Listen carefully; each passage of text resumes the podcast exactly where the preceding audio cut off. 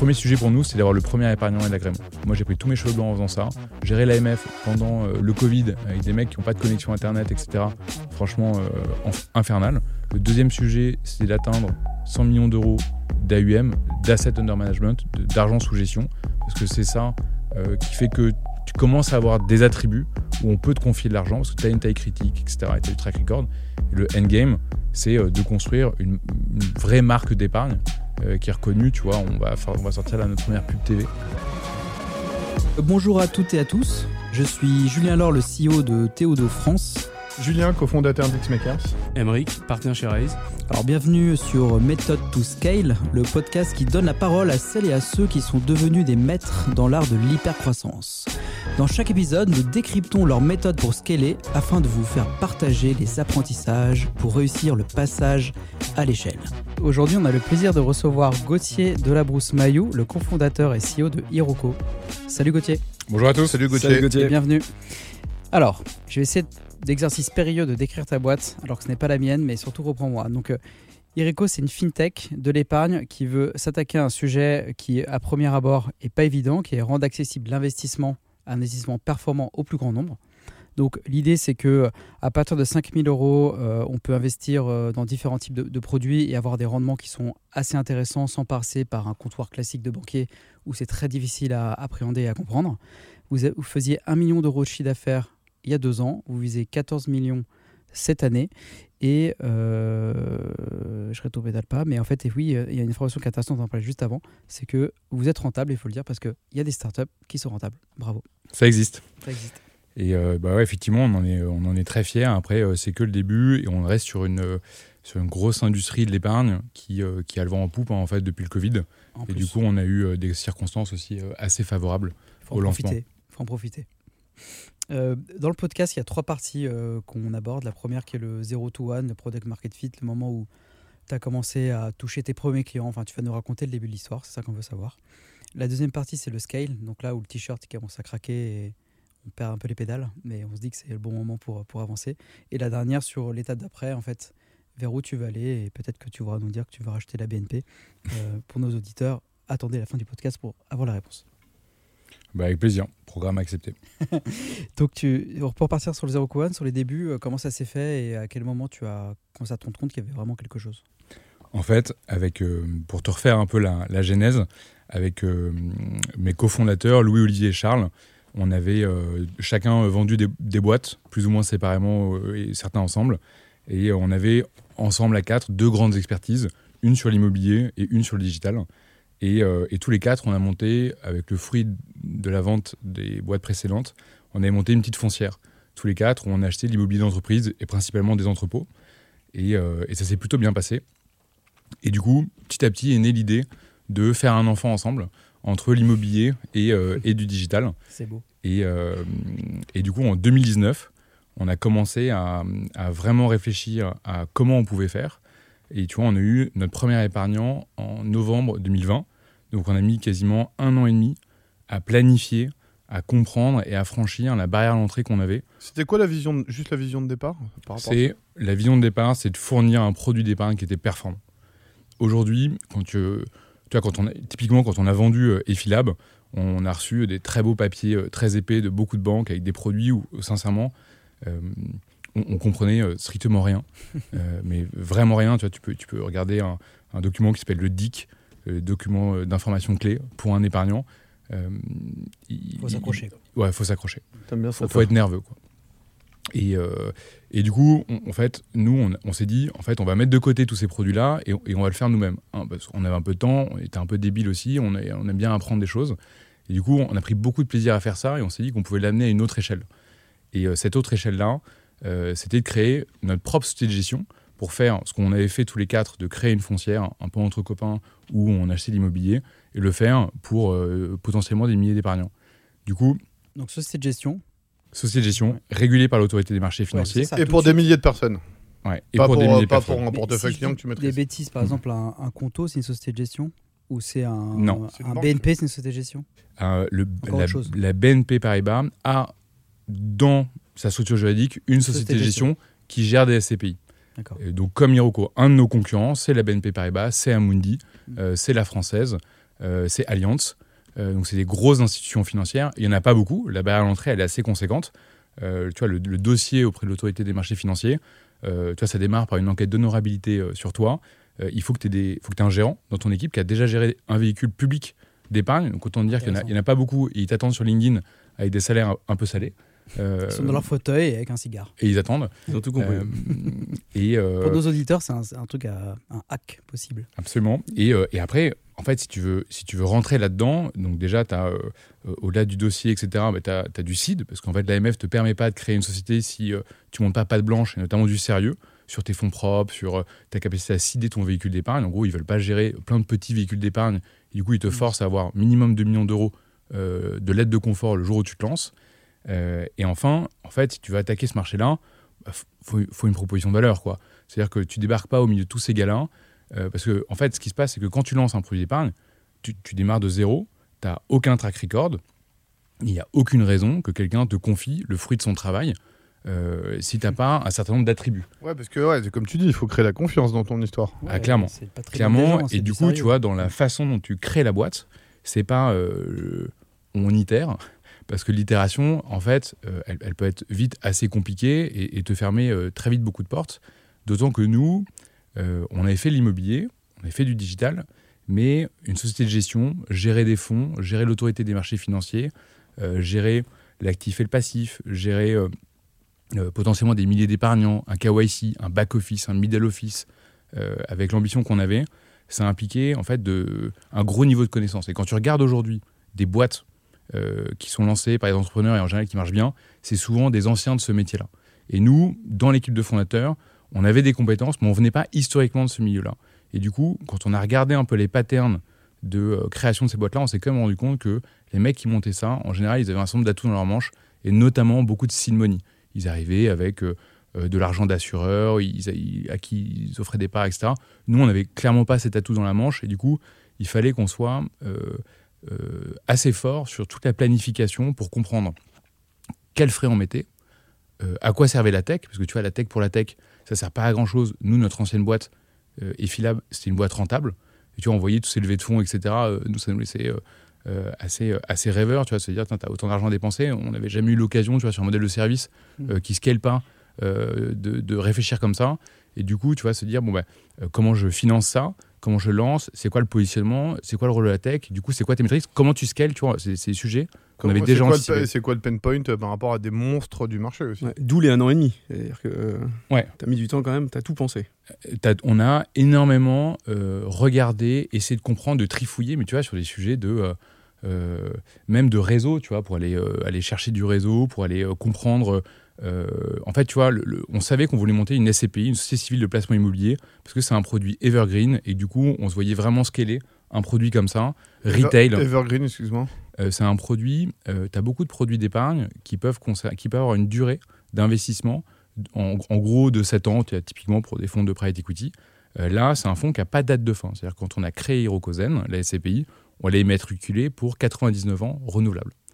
Euh, et, du coup, c'est sympa d'avoir euh, bah, un produit evergreen un peu en fond de portefeuille dans cette gestion parce que tu sais que si tu embarques des épargnants, en fait, ça tourne et ça te fait un business récurrent qui permet ensuite, euh, et c'est un peu le endgame d'Iroco, d'avoir plusieurs produits d'épargne et, et, du coup, de scaler aussi ta plateforme qui gère des épargnants, des KYC, etc. Du coup, beaucoup de planification. Premier épargnant, le 0 to 1, le 1, c'est nous. et ça, c'était hyper important pour nous. Et ça rejoint, tu vois, ce que tu disais tout à l'heure sur le, pain point du marché, où en fait, il y a un gros sujet de skin in the game. C'est-à-dire qu'en général, euh, ceux qui vendent des produits d'épargne sont rarement épargnants de leurs produits. Euh, en tout cas, pas globalement dans les mêmes conditions, quoi. plutôt avec des clean shares, avec des, actions euh, qui n'ont pas les mêmes, les mêmes frais. Et en particulier sur l'épargne, où les sociétés civiles de placement immobilier, elles, elles concernaient à peu près un million de Français, alors qu'il y en a un peu plus de 14 millions qui sont en assurance vie. Il y a 70 euh, milliards de stocks, tu as 1800 milliards en assurance vie, euh, mais tu as 10% de frais d'entrée euh, dans la SCPI, alors que tu as 0% en assurance vie. C'est une mmh. révolution qui est finalement assez récente à l'échelle de, de l'épargne. Du coup, ce qu'on essaie de faire, c'est d'anticiper un peu ce mouvement un peu inéluctable de la SCPI vers bah, une norme de marché. Aujourd'hui, c'est très rare de payer pour voir dans l'épargne et de te prendre un cut de 10%. Et en mmh. plus, plus on a creusé, plus on s'est rendu compte que ces 10% de frais d'entrée, en fait, c'était pas des frais de notaire, c'était pas des frais d'agent comme euh, ça pouvait être parfois euh, un petit peu euh, mis en avant. C'était vraiment des frais de distribution. C'est un produit qui a 99% intermédiaire. Et pourtant, en fait, les Français qui en ont, ils le gardent plus de 22 ans. En gros, tu, tu meurs avec parce que tu en es content. Et c'est un des rares produits de distribution. C'est-à-dire que souvent, tu capitalises un produit d'épargne. Là, en fait, ça te distribue des loyers tous les mois ou quoi, tous les trimestres, et nous plutôt tous les mois parce qu'on l'a découpé un peu plus, un peu plus finement. Et du coup, beaucoup de planification. Le 1, c'était nous. Et en revanche, on a beaucoup regardé les patterns de, lancement euh, de produits. On essaie de faire des corrélations par rapport à certaines euh, caractéristiques. Et ce qui était particulier, c'est qu'en fait, on s'est rendu compte que, un, les produits d'épargne qui cohérentaient le plus, c'était ceux qui avaient de la perf. Donc ça, euh, faire enough, en fait, mettre du digital, une expérience propre, etc. c'est pas pour ça qu'on te confie de l'argent. On ne confie pas de l'argent parce que tu as un espace, un tableau de bord, euh, des trucs euh, sympas. En fait, on confie de l'argent parce qu'on te fait confiance et que tu vas, tu vas faire des bébés. Et, euh, et en revanche, il y avait aussi un sujet de frais. C'est-à-dire que c'était les SCPI qui avaient la meilleure perf et le plus de frais qui collectaient le plus parce que c'est elles qui motivaient le plus les forces commerciales que, ah, sur lesquelles s'appuient hmm. les sociétés de gestion. Et du coup, on s'est rendu compte que en enlevant ces frais-là, on, se coupait clairement un une bras, partie de la distrib, une partie de la distrib, et du coup, euh, bah, il a fallu trouver un modèle, et on a du coup beaucoup réfléchi avec beaucoup de partenaires, etc., euh, pour trouver le, bon modèle, parce qu'on ne voulait pas euh, attaquer un marché aussi gros en se disant qu'on va viser le 1% de ce marché-là, qui va peut-être passer à 2% dans 5 ans, à 4% dans 10 ans, etc. On voulait absolument adresser 100% de ce marché-là. du coup, on a réussi à trouver un modèle économique où, en fait, au lieu de payer upfront nos partenaires, on les paye de manière récurrente sur en cours, comme l'assurance vie aujourd'hui. Du coup, on a répliqué le modèle de rémunération de l'assurance vie. Oh, c'est comme ça que tu as, hacké un peu le système. Et ça nous a beaucoup aidé. Ça a créé beaucoup de complexité parce que du coup, dès le départ, dès le départ on a adressé le. Juridique, la complexité? Euh, Non, la complexité, elle est plus dans le fait que tu vas gérer euh, du coup des, des clients différents. Tu vas à la fois t'adresser, tu vas devoir gérer du B2B et du B2C. Donc, euh, dans tes outils, dans ta tech, en fait, pour gérer ton scale, tu vas devoir adresser pas mal de problématiques différentes. En revanche, juridiquement, concrètement, une fois que tu as réussi à avoir ton agrément de gestion et que tu as mis en place tous les sujets de compliance qui sont euh, liés à ça, tu es, assez tranquille. Après, nous, on travaille nos agréments et on envoie régulièrement des demandes d'agrément pour, euh, pour enrichir un peu ce qu'on est capable de faire. Mais, euh, c'est plus un pain point, entre guillemets, une fois que c'est fait. Intéressant. Du coup, tu te rappelles, tu as dit qu'il y a eu un premier client en combien de temps, tu as dit? Le premier client, c'était Un an et demi. Un an et demi. c'était qui? Du coup, c'était nous. Euh, puisqu'on voulait avoir un peu de skin in the game. Le deuxième, bah, c'est Kenny Durand, notre CTO, euh, qui, euh, qui, a voulu tester un peu nos, nos, Donc, CTO salarié, important pour CTO salarié, premier employé d'Iroco. Qui venait d'où? Qui venait de Théodo. du coup, qui était une bonne ah, petite pépite. qu'on était très content de recruter et qui, qui, est un des, un des piliers d'Iroco aujourd'hui. Euh, et, tu vois, ça, ça, reprend pas mal la notion et le pain point qu'on avait, qui était de dire en fait, euh, quand tu as du skin in the game, quand tu fais les choses pour toi, quand tu as construit euh, les frais de ton produit d'épargne, la perte de ton produit d'épargne, en fait, tu es aligné, on est droit dans nos bottes, on opère un produit d'épargne qu'on gère, on n'est pas juste un distributeur, on le fait concrètement, on visite les actifs, on gère les banquiers, on gère la dette, mm. on le fait comme pour nous. Et en fait, quand tu vends ça. toute la chaîne de valeur. Et tu as toute la chaîne de valeur, mais du coup. Bah, ça te permet de récupérer toute la valeur, ça permet d'en rendre aussi, puisqu'on a pu enlever ce, frais à l'entrée, et c'est loin d'être anodin. En revanche, ça te met pas mal de pression sur le scale, parce que du coup, si ta tech, concrètement le modèle d'Iroco, c'est que si on n'atteint on, pas, si on n'atteignait pas assez rapidement un certain volume, la tech que tu développes, en gros, elle coûte trop cher. Mmh. C'est-à-dire que gérer 500 euh, épargnants, en fait, tu le fais en papier, c'est un no-brainer. Pourquoi tu t'emmerderais à, construire des parcours, euh, etc. Mmh. En revanche, euh, si tu scales, voilà, c'est potentiellement tu as tout gagné. Et nous, on considérait que c'était potentiellement un avantage compétitif assez exceptionnel, parce qu'historiquement, c'est le marché de la pierre papier. Euh, et euh, le papier, bah, il, est, il, est, quand même très présent dans cette industrie.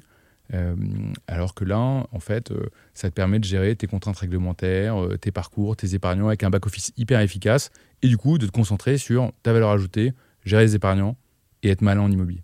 D'accord. Et ça va même peut-être une question pour toi. C'est, euh, tu nous l'as dit, tu as mis de la tech au service de, ton métier. Tu as voulu euh, prendre un métier traditionnel et, amener de la tech dessus. Euh, un des enjeux que tu as eu, je crois, j'aimerais bien que tu, nous en parles un peu, c'est que finalement, ça paraît simple, mais tu as fait cohabiter des baskets avec des costards. des gens qui faisaient de la tech et qui comprenaient pas le métier et vice versa. Et en fait, tu as eu un problème de culture qui était qui est pas facile en fait. On se dit bah tiens, on va changer ces boîtes, on va mettre de tu la tech. Tu Momo, tu l'as noté cette expression ou pas là? Faire cohabiter des baskets avec des costards. Il a travaillé. Ah, Donc là, on passe à la partie, euh, juste pour euh, introduire la partie, on passe à la partie scale. Je pense que c'est bien, c'est le bon moment. C'est bon. Avec, ta question. Et avec plaisir. Et effectivement, euh, bah, c'est un des pains de notre scale. En fait, on s'est rendu compte qu'on scalait quand on commençait à avoir beaucoup d'épargnants qui venaient avec des use cases très différents, qui commençaient à mettre notre modèle à risque. Et du coup, on est en retard sur nos développements pour être très concret, en fait, quand tu achètes des parts d'une société civile de placement immobilier, tu peux acheter la pleine propriété, tu peux acheter la nue propriété, tu peux acheter l'usufruit, tu peux le faire en tant que personne morale, tu peux le faire en tant que personne physique. Après, tu peux faire du réinvestissement de dividendes. Après, tu peux faire du versement programmé. du coup, toi, tu gères des parts. Les parts, nous, on les a décimalisées, donc on les a découpées à, euh, à 8 chiffres après la virgule. Euh, et, en fait, tu as toute une gestion qui est, qui est, assez compliquée. Et du coup, tu te retrouves avec des cas clients qui sont complexes. Euh, avec parfois des, tu vois, des Français, mais aussi des étrangers qui souscrivent. Tu vois, on achète de l'immobilier dans cinq pays en Europe, etc. En fait, tu, te retrouves à gérer des cas compliqués. Et du coup, toutes les, tous les échanges entre le métier historique et ton produit et ta tech devient hyper technique. Va expliquer à un dev, euh, tu vois, c'est con, mais comme la culture financière, elle n'est pas spécialement enseignée euh, à l'école, en fait, les gens qui rejoignent Hiroko et qui ne viennent pas de sociétés de gestion historique, euh, en termes de culture financière, déjà, ils ne savent même pas ce que c'est qu'une SCPI. Euh, tu peux demander la formule de calcul d'un TRI, en fait, ça parle à personne. Et en fait, du coup, tu, déclines ça à l'infini sur, sur, tout notre produit financier, où en fait, quand tu, quand tu veux rentrer un peu dans le détail et bien faire les choses, bah, ça, devient, ça devient assez compliqué. Alors que pour nous, c'était hyper important au début de se dire on va faire déjà un très beau best-of de ce que ce marché a, créé, a inventé, a amélioré depuis 50 ans. Du coup, on a recruté des gens euh, de pas mal de sociétés de gestion et on les a mélangés avec euh, des barbares, quoi, avec des mecs euh, un peu plus agressifs qui font du lean, qui lisent Learning to Scale. Et, Régis Medina. du Régis Medina-like. Et, et, du coup, bah, les deux, bah, ça, fait, ouais, ça, ça, ça crée des vrais sujets de culture. Donc, pour, pour, répondre à ce, à ce, gros pain point, déjà, on, on a commencé par l'onboarding en disant il faut absolument que pendant l'onboarding, on ait des moments one-one avec chacune des grandes fonctions d'Iroco où en fait, en fait tu suis l'épargnant. Donc l'épargnant, il arrive, il investit euh, chez Iroco.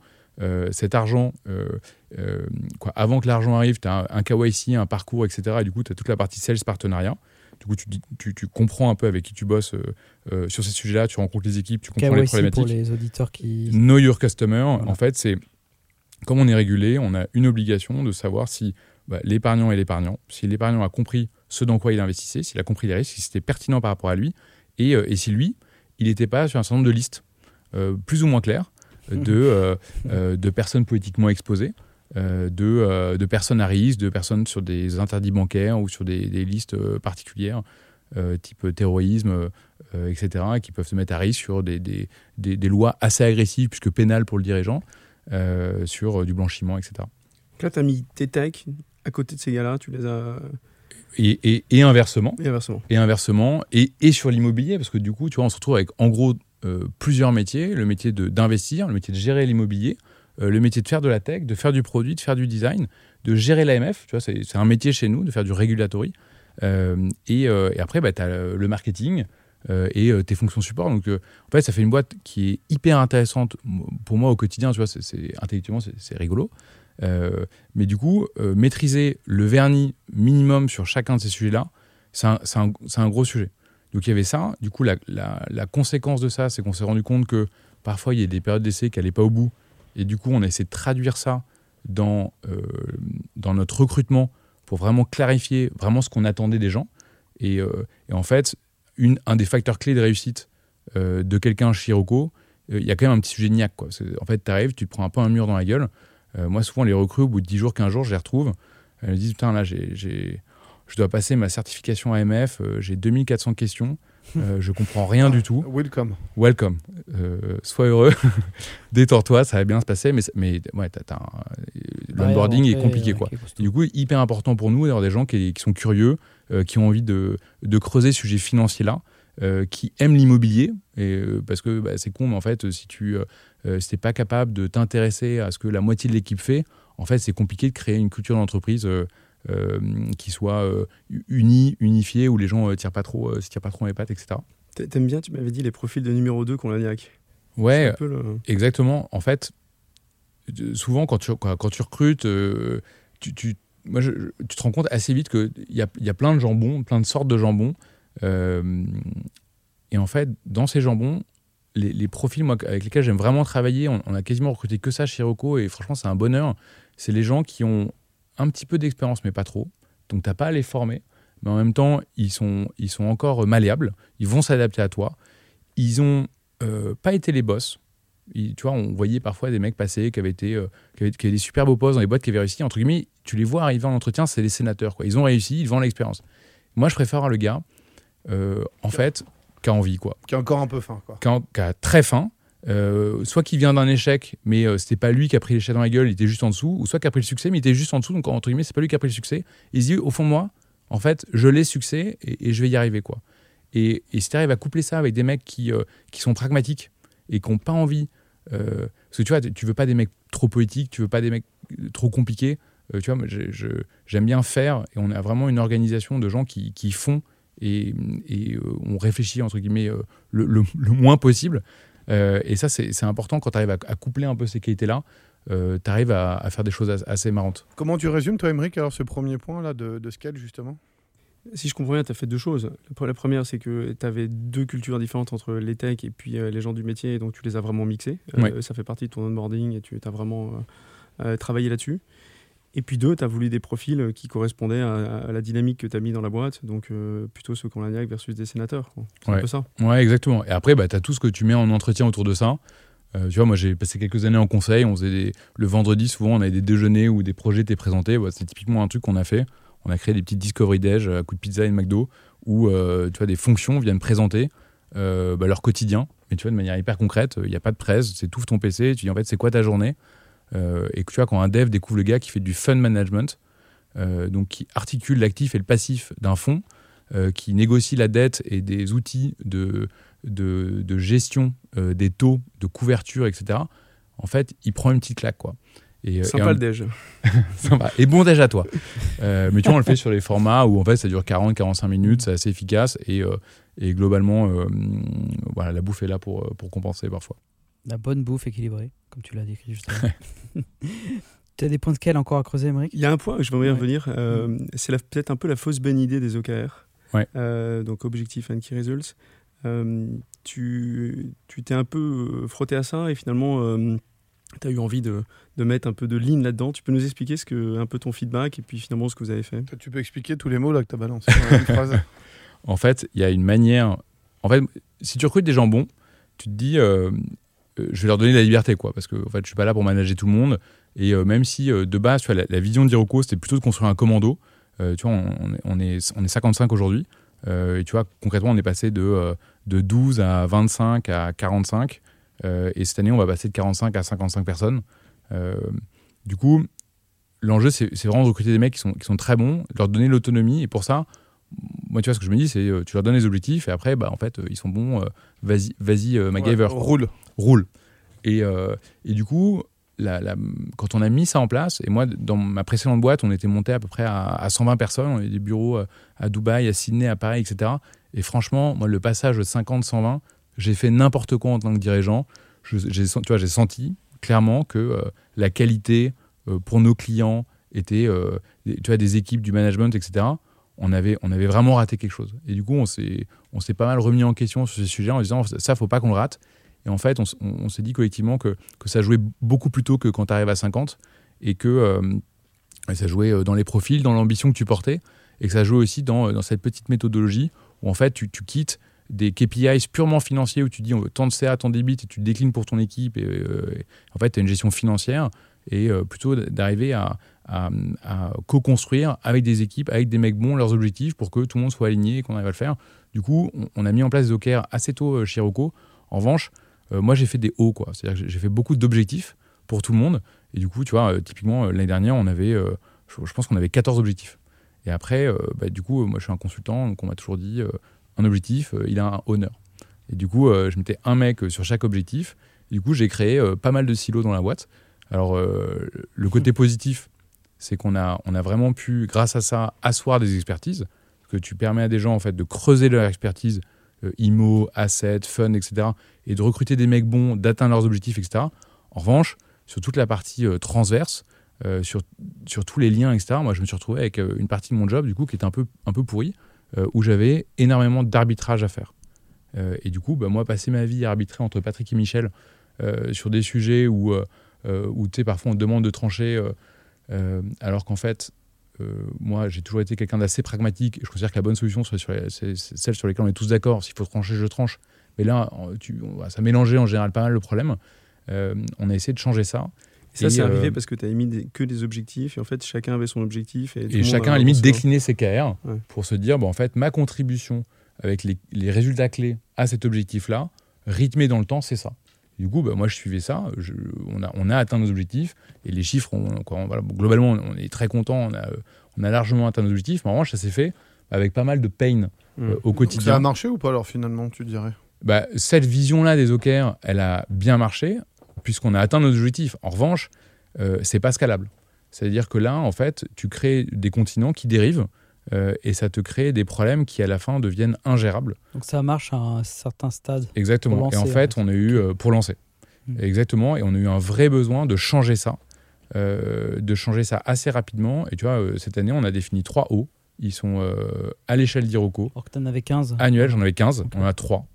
Et on a fait des key results sur les flux, sur les pièces, beaucoup plus concrets, beaucoup plus petits, beaucoup plus transverses. Tu peux, tu peux euh, pour qu'on illustre, euh, qu'on essaie d'imager ce que tu dis, Ouais. tu peux euh, citer un ou deux exemples peut-être? Ouais, tu vois, par exemple, un des objectifs euh, tu vois, qu'on pouvait avoir au, au Q1 euh, euh, 2022, c'était collecter X millions d'euros.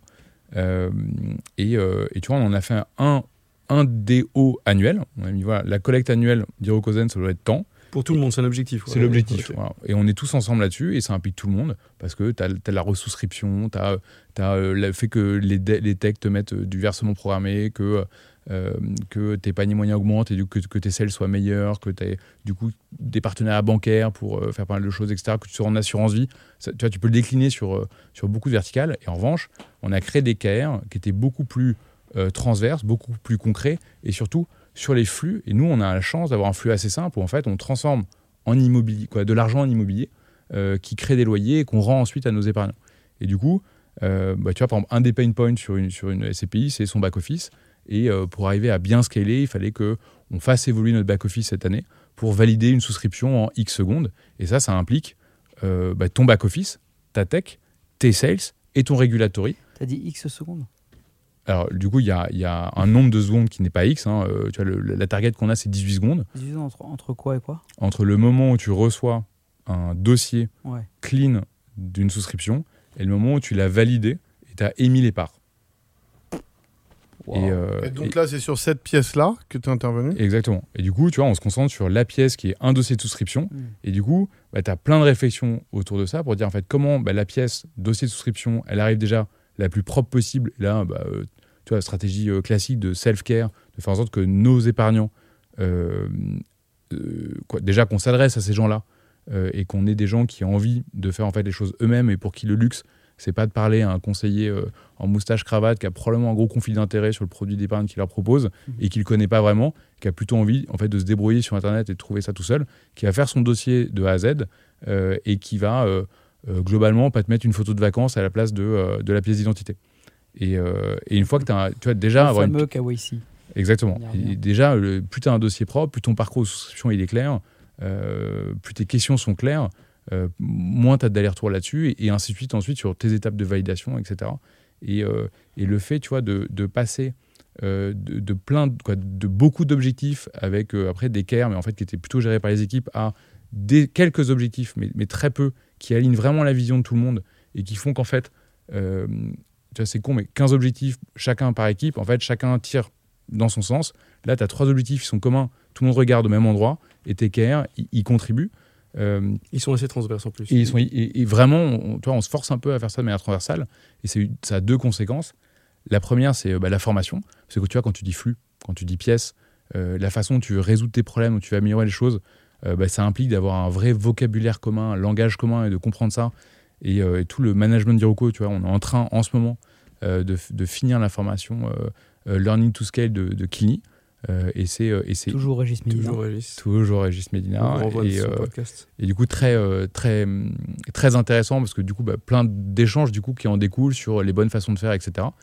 Et, et après bah, une vision un peu plus tactique, tu vois, de se dire en fait on va créer des tactiques pour atteindre nos résultats clés en disant tiens comment comment on arrive à ça quoi. Et, et, du coup avec beaucoup plus de réflexion entre les équipes pour se dire bon en fait j'ai des contraintes réglementaires, voilà un peu le minimum que je suis capable de faire. Euh, j'ai des contraintes tech et tout le monde met un peu ces, sujets. Et on arrive avec ce, sujet de tactique à, mieux articuler les choses. Et, euh, euh, et, j'espère, parce qu'on est en cours, on est en train de le faire, qu'on arrivera à résoudre les choses. Mais vous l'avez bien compris, en fait, nos deux pains, ils sont assez corrélés. C'est-à-dire que tu as un sujet de, culture où tu mélanges des gens qui sont très différents. et, en plus, quand tu mets des OKR, c'est une méthodologie où si tu, responsabilises les gens, etc., bah, tu, tu, peux créer des continents assez divergents assez vite. Et en fait, t'empathies énormément derrière parce que euh, il n'y a pas d'auto-qualité. Euh, euh, tu vois, typiquement, tu vois, ces sujets non transversaux, tu vois, ils peuvent se traduire par, en fait, dès qu'on a un contenu marketing, il doit être validé par quelqu'un qui gère la partie réglementaire. En fait, si les gens sont pas formés à cette partie-là au départ, ben, en fait, bah, tu crées une personne dont le boulot c'est de contrôler, de réécrire. En fait, c'est des pièces qui font des allers-retours permanents entre des gens. Euh, là, euh, bah, typiquement, grâce à cette formation-là, on a, changé complètement la façon dont on gère euh, la qualité chez Heroco. Et, ça se traduit par vachement plus d'efficacité de manière générale. D'accord. Je pense qu'on est mieux pour passer à la, dernière partie et je suis pour avoir la réponse peut-être à la question d'introduction. Mais du coup, c'est toi, tu es entrepreneur, tu as réussi une première aventure, tu es associé une ou plusieurs. C'est quoi ton endgame pour ta boîte actuelle? Tu t'es fixé quelque chose de, de particulier ou en train d'être construit euh, c'est en train d'être construit. On s'est, euh, on s'est quand même mis d'accord parce que tu vois, quand, quand tu es quatre cofondateurs, c'est, important d'avoir les objectifs un peu communs et, d'être assez alignés sur ce qu'on veut faire. Et on a la chance d'être à, peu près tous d'accord sur le fait que, euh, en fait, on est sur un marché qui est monstrueux. On s'est fait vachement chier ces dernières années à construire un truc. et en fait, on est, on est tout petit. Tu vois, là, au, trimestre dernier, on avait 2,4% de part de marché. Donc, tu vois, tu, tu te sens vraiment. Quand même. Ouais, alors, quand même, mmh. mais tu vois, euh, c'est pas, c'est clairement euh, pas, l'ambition. Pas l'ambition, quoi. Donc euh, il y a un sujet où, où on a très envie d'aller beaucoup plus loin et, et quand tu as franchi cette barrière-là, et en plus, moi je considère qu'on a un très bon market timing global puisque en gros on est en train de déployer de la collecte dans l'immobilier avec un, un, market timing où l'immobilier est en train de... Les prix sont vraiment en train de corriger, donc on constitue un fonds plutôt en bas de cycle, qui est hyper intéressant en termes de perf, et voilà, c'est clairement le premier critère de collecte qui est un vecteur de, euh, bah euh, de, succès financier euh, pour Hiroko. donc le, le, premier sujet pour nous, c'est d'avoir le premier épargnant et l'agrément. Tu vois, moi j'ai pris tous mes cheveux blancs en faisant ça. Gérer l'AMF pendant, pendant le Covid avec des mecs qui n'ont pas de connexion Internet, etc. Franchement, infernal. Le deuxième sujet, c'est d'atteindre 100 millions d'euros de, d'AUM, d'asset under management, d'argent sous gestion, parce que c'est ça qui fait que tu commences à avoir des attributs où on peut te confier de l'argent parce que tu as une taille critique, etc. Et tu as du track record. Et le endgame, c'est euh, de construire une, vraie marque d'épargne euh, qui est reconnue. Tu vois, on va, on va sortir là notre première pub TV. Euh, c'est bon ça. Et, et, pour nous, c'est voilà, construire une marque qui est reconnue pour ça, qui, qui a du, un track record et qui, tu vois, qui fait de la perf financière, extra-financière, où tu vois, aujourd'hui, toute la gestion de la rénovation énergétique des bâtiments qu'on gère, toute la partie travaux où euh, il y a pas mal de choses à aller chercher, même en valeur ajoutée pour nos épargnants. C'est des sujets tu vois, qu'on est en train de lancer. Et euh, tu vois, moi, j'ai hâte de, euh, de faire ça et de lancer d'autres produits d'épargne, etc. Tu vois, je, suis, curieux et tu vois, je, serais très content d'avoir demain de l'assurance vie ou d'autres projets. Ok, très clair. Et si on parle de toi un petit peu, tu as des secrets de sauce qui font que tu vas tenir le coup ou juste es un surhomme comme Julien Masson? Non, alors, pas, euh, non, pas de sujet de, surhomme. Moi, j'ai la chance d'être bien entouré. Euh, euh, et, clairement, moi, le truc qui me. qui change clairement ma vie au quotidien, c'est bah, les gens que je recrute. Quoi. et quand tu es entouré de mecs qui sont systématiquement meilleurs que moi, en fait, bah, c'est hyper, c'est popcorn. Et moi, je suis sur mon canapé, je regarde les mecs malins bosser, en essayant de les aider, parce que c'est mon job. Mais euh, mais déjà, ça, ça m'aide énormément. On a monté la boîte. Bonne, bonne philosophie que tu viens de dire. C'est pas les manager, c'est c'est pas le Les command and aider. control, c'est de les aider à réussir. Ah, clairement. Tu vois, Ça euh, change un peu la philosophie du management, ce que tu es en train de dire.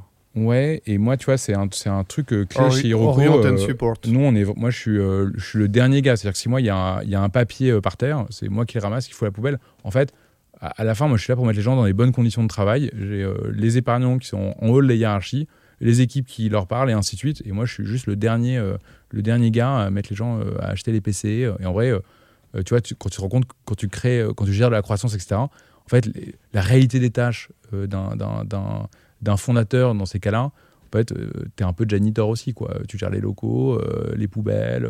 donc, voilà, il y, a- des sujets assez marrants. Alors, petit à petit, tu arrives à t'en décharger, mais il ne faut pas les oublier. quoi. Il y a clairement ça. Il y a le fait qu'on ait monté la boîte entre copains. Donc, on est quatre. Et en fait, le fait de ne pas porter euh, 100% la pression, de ne pas être seul, euh, et du coup d'avoir des, des mecs assez rigolos autour de moi, euh, bah, c'est très, agréable.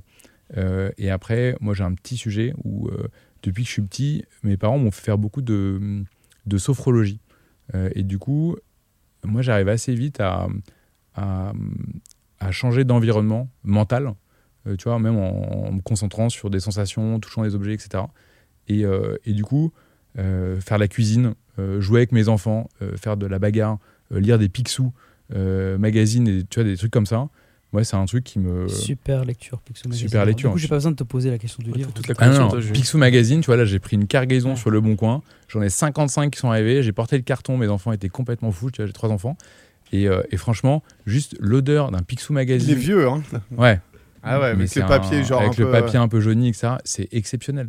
Et euh, est-ce qu'il y a un bouquin que tu apprécies ou en particulier ou un que tu lis en ce moment où tu te dis tiens c'est cool d'en parler lisez-le? j'ai lu, euh, j'ai lu récemment euh, un bouquin, tu vois, qui est vraiment cool parce que je- j'ai pas de parler de grands livres de management, etc. Parce qu'en fait, je, je n'arrive pas à les lire. C'est-à-dire que j'en ai acheté plein, je les ai pas loin.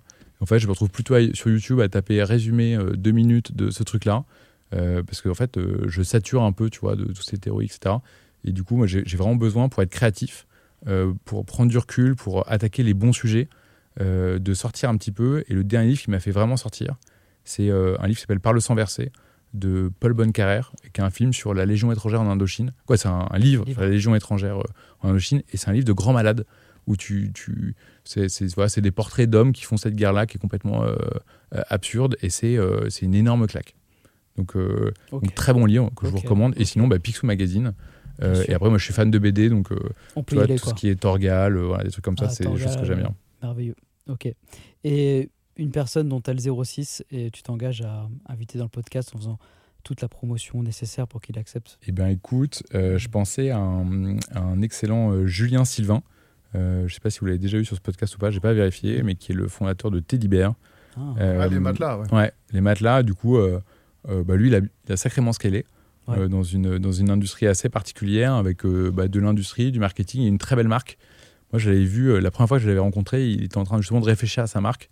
Et, euh, et c'est vraiment un truc qu'il a, qu'il a hyper bien euh, bossé, Ouais, hyper bien travaillé. Ouais, puis euh, le monoproduit, c'était smart à la base. Tu réfléchis pas, c'est casse-couille d'acheter un matelas. Ah ouais. Et euh, tout ce sujet de promotion, de valeur intrinsèque du produit, etc., qu'il avait, qu'il avait vachement bossé. fort, ouais. Il a, fait, euh, il a fait une belle machine de guerre. Puis il s'appelle Julien, forcément quelqu'un Ouais, comme vous tous. Sauf toi. Sauf toi. Bah écoute, euh, merci. Je pense que Jules, tu peux résumer euh, le podcast dans tes points saillants. Ouais, euh, le les, les- points que j'ai retenus de, de ton échange, déjà, c'est que tu as passé énormément de temps à vouloir contrôler tout le produit. Donc ça, ça t'a apporté un avantage compétitif et du coup, tu maîtrises toute, toute la chaîne de valeur. J'ai bien aimé aussi le langage commun, enfin, la complexité de ton métier, parce que quand t'en parles, ça a l'air super complexe et que tu arrives finalement à faire dialoguer un marketeur avec un ingénieur en finance, un développeur, ainsi de suite, et que tu as réussi à créer ce lien entre toutes ces personnes pour qu'elles se comprennent, alors que ton Mm. métier, quand on, il n'a pas l'air si simple que ça. Et le, et le troisième point, euh, c'est quand même cette partie euh, un peu technologique où tu as voulu démocratiser quelque chose qui n'est pas, qui est, qui, est, enfin, qui est fait par des conseillers, je sais pas comment tu appelles ça, en gestion de patrimoine Ouais, ou de, de personnes. Et tu t'es dit dès le départ, euh, dès le day one, non, il me faut une techno pour que je puisse servir euh, 100 000, 200 000, 300 000 personnes Exactement. et pas euh, Et, 10 euh, copains. et- et tu vois, aujourd'hui, des conseillers en gestion de patrimoine, on a créé un SaaS où des conseillers en gestion de patrimoine peuvent souscrire pour leurs épargnants euh, et, euh, et se gérer en self-care et en direct euh, des épargnants parce que bah, tout le monde n'a pas un conseiller en gestion de patrimoine. Mais ce qui est intéressant dans, dans, dans, dans l'échange qu'on a eu, et on a de plus en plus d'invités comme ça en ce moment, c'est que des métiers traditionnels, Hmm. tu peux quand même les réinventer sans perdre l'ADN du métier et l'intelligence qui est dedans, mais en mettant de la tech au bon endroit et au Et bon moment. sens, Et, ouais, et- tout et à pourtant, ce qu'on dit pas souvent, c'est que c'est dur. J'aimais bien l'aspect qu'on a abordé aujourd'hui parce que finalement, ça paraît, on dit, ah, on met de la tech, et donc du coup, ça va Enfin, c'est changer. euh, C'est dur. produit. Ouais, en fait, sincèrement, moi, tu vois, la, tech, c'est quand même une énorme galère de recruter des devs, de, gérer des devs, de comprendre des devs, de, gérer le produit, de mettre du design, etc. Et du coup, moi, on est extrêmement sensible avec euh, Kenny, euh, mon CTO, à vraiment se dire, en fait, à quoi ça sert? Et tu vois, moi, typiquement, si on peut le faire en no-code, en fait, on va le faire en no-code. Si je peux le remplacer par un Excel, je vais le faire en Excel. En fait, la tech, pour la tech, faire des trucs qui, en fait, sont sur étagère et tout, moi, j'en ai rien à faire, quoi. Et ouais, mais ouais, ça, c'est hyper pertinent ce que tu dis. Non, et le point que tu avais dit qui était quand même assez smart, c'est aussi ta, ta façon de découper les objectifs que j'avais oublié. Où tu es passé de, 105, je sais pas, de X 15. objectifs à 3 espèces de North Alignant, Star. quoi, exactement. Et que tu as découpé ta boîte en un ensemble de pièces et que les mecs ils se concentrent sur les pièces pour Exactement. construire l'objectif global. Ça, c'était euh, plutôt malin. Bah écoute, merci beaucoup, c'était passionnant. Avec plaisir. Eh, Bravo. Merci beaucoup, Gauthier.